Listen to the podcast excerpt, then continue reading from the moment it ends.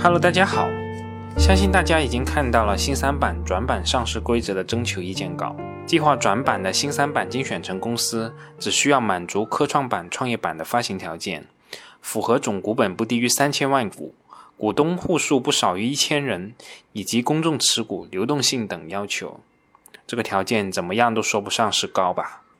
而按我自己了解的情况来看，新三板公司的质量还是相当的良莠不齐的。这也是我到目前为止也没有去开通新三板精选层交易权限的主要原因之一。当然了，我们国家的证券市场上市注册制是既定的改革政策，这也是这个所谓的市场回归一个真正市场的最为有效的一个方法。我今天想给大家说一篇来自公众号“思想刚硬”的最新文章，原文名称为《A 股定价全球化之后的一个巨大风险》，原文作者人神共愤。希望大家真的去学习一下这篇文章的逻辑，这种变化的趋势绝对是不可阻挡的。希望我们不要成为将要灭绝的恐龙。好了，我闲话不多说，以下是这篇文章的正文。二零一八年的时候，我在港股中国生物制药上吃了大亏，该股从二零一八年最高点的五十六倍 PE，一直杀到年底集采公布后的二十倍 PE，可谓是跌幅惨烈。我是在第一次集采前一周介入的，位置是三十倍的 PE。介入的原因是估值只有恒瑞的一半，而当时新明星单品安诺替尼已经明显放量，不应该跟恒瑞有这么大的区别。在高点下来差不多腰斩的位置上，两周的时间又套了百分之三十，这种下跌以前只有垃圾股才会遇到，这是一个行业性的利空。港股的其他仿制药为主的内地医药企业都差不多，隔壁班的优秀生食药从五十一倍杀到十八倍，我们的 A 股同样是无法幸免的，但跌幅就小得多。复星医药从三十七倍杀到二十倍，恒瑞医药从八十九倍杀到四十八倍，华东医药从三十八倍杀到十七倍。很多人认为港股的流动性差，所以给的估值不如 A 股。但这个说法有很多的问题。港股是一个高度国际化的市场，不但上市是全球的，资金也是全球流动的。港币与美元挂钩，国际资金进出是非常方便的。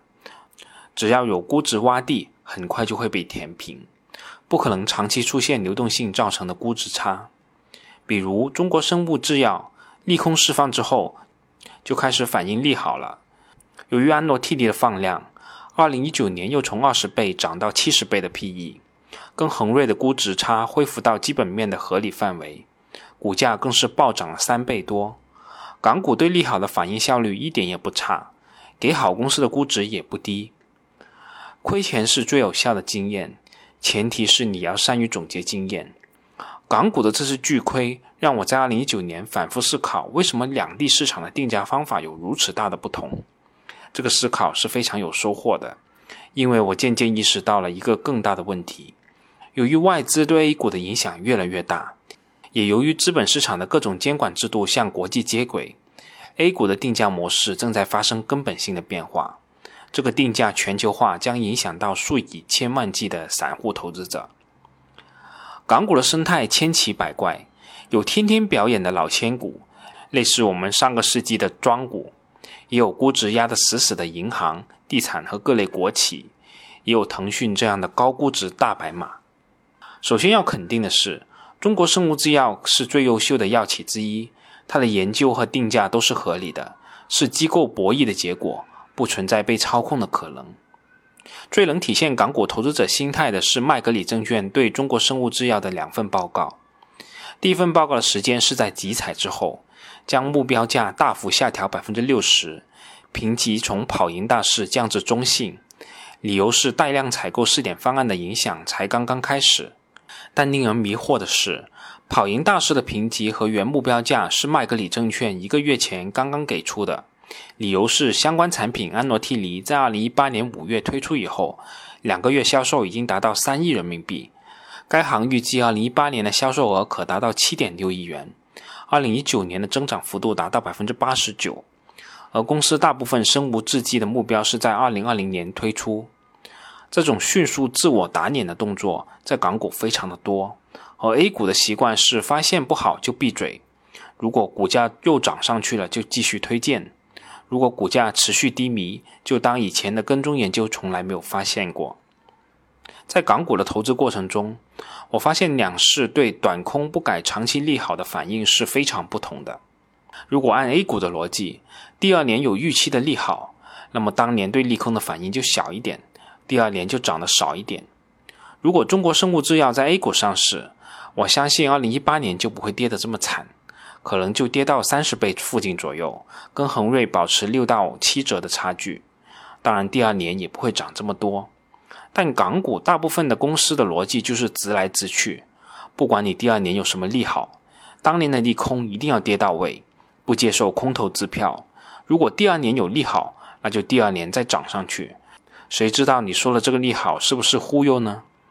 所以在港股。股价已经体现利空的逻辑常常行不通，为什么港股会形成这样的逻辑呢？这跟两地的投资者结构有很大的关系。A 股的散户投资者占了交易额的大部分，而港股跟美股是非常类似的，散户占比很少，绝大部分是机构投资者参与。在以前的印象之中，大家都认为散户不理性，喜欢追涨杀跌，机构崇尚价值投资，比较理性。股价也会更稳定，但实际情况没那么简单。A 股的价值投资者越来越多了，特别是在医药消费行业的大部分龙头的参与者，都是看好公司的长期价值而长期持有的。集采带来的长期不确定性，散户在理解上有分歧，从而大部分人都还是看重一两年的业绩稳定性而坚持持有，甚至抄底。而散户的资金是没有成本的。又有其他的收入来补充资金摊平成本，这在 A 股那些有信仰的大白马公司中非常常见。但机构的行为动机就比较复杂了。第一，有很多机构有短期考核的压力，对于短期的利空，很容易形成囚徒困境的博弈状态。大家其实都看好，但担心有机构抢跑导致股价下跌、净值受损而抢先卖出。第二，对集采带来的长期不确定性，对于政府行为带来的利益分配的颠覆性变化，机构比散户理解更为深刻。机构投资者宁愿先卖出，评级机构宁愿先降级，在观察市场的实际反应，实际上是一种更为理性的行为。虽然短期内股价出现了大幅的波动，当然了，机构之间的投资理念差别也是很大的，也有很多机构。比如巴菲特这一派的，就愿意持有长期逻辑的公司，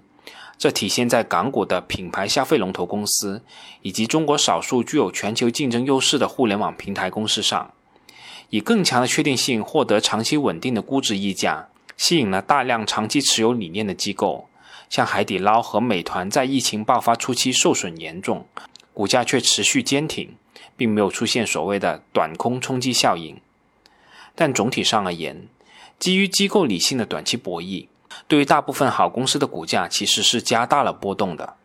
导致了在港股投资中，千万不能因为股价跌到位了，股价已经过度体现了利空就去抄底，这是风险极高的行为。而在 A 股的很多散户股神都是擅长抄底的，也都是在重仓抄底中让资产迅速爆发。港股的这个特征让我开始反思 A 股的抄底文化未来还有没有生命力？这就涉及一个问题：为什么 A 股以前抄底的成功率比较高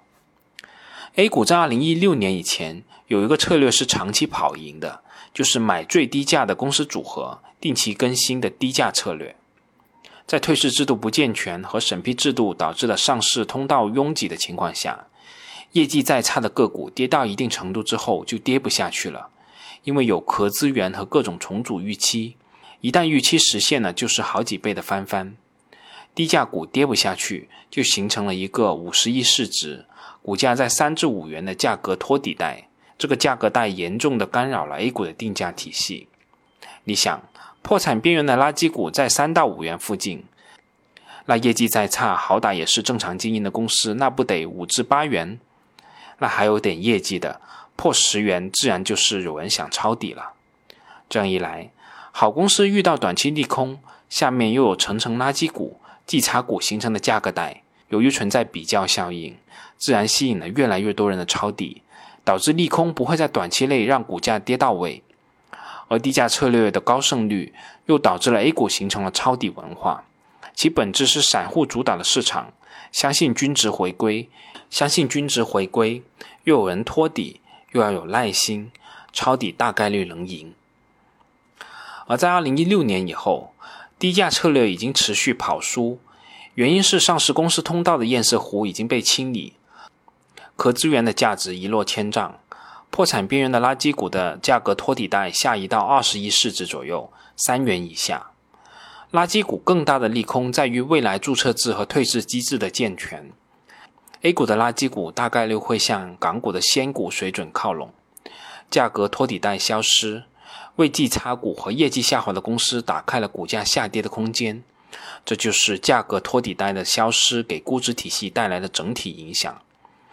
一个班的差生被劝退以后，那些现在混在中下游的学生，好日子就到头了。之前的 A 股有一个奇怪的现象：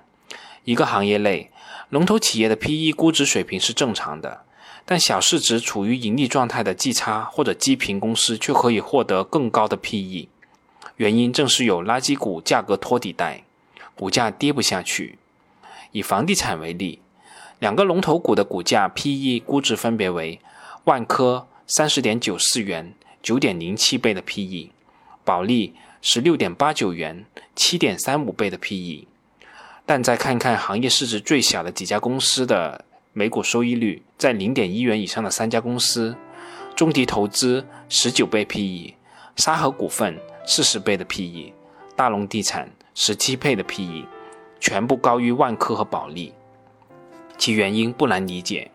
后三家公司的股票没有任何的公私募基金、保险、社保、信托、券商等合法机构持有，其定价完全是由散户决定的，而散户更看重的是低价和总市值。这三家公司的股价分别为五元多、九元多和两元多，总市值也都是十几、二十多亿。当然了，低价股的高 PE 是有各种原因的，有些也是合理的。这种整体上不合理的定价体系。给 A 股散户一种错觉，很多人觉得自己手上的股票虽然业绩不好，可是估值也低，向下的空间不大。但如果未来少了低价股托底，一个股票的未来 PE 估值水平如果没有特殊的情况，不应该高于行业龙头，并不能够用 A 股以前十倍至二十倍算低估的体系去衡量。大部分散户更容易看到海天味业、爱尔眼科一类高估值个股的风险。却无视大量低市值公司的高估风险。随着 A 股的资金全球化，高估值已经和国际接轨了。相信注册制和退市正常化也会让低价低估值成为常态，成为惯例。按照现在的趋势，几年以后，市场上应该还是有很多一百倍以上 PE 的优秀公司，但更多是一些估值在十倍多一点的低确定性公司。对还停留在现在低估标准甚至是低价审美中喜欢抄底的 A 股散户投资者，将产生毁灭性的打击。再加上低估值陷阱，还有一个操作上的原因：投资者买高估值的公司，心里往往没有安全感，一般都是分仓的，以防止黑天鹅。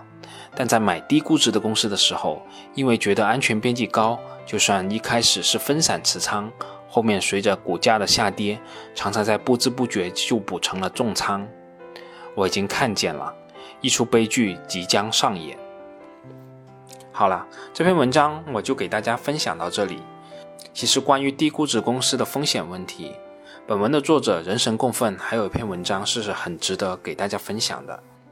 那下次我们有机会再跟大家说吧。好了，今天我们就到这里，我们下次再见吧。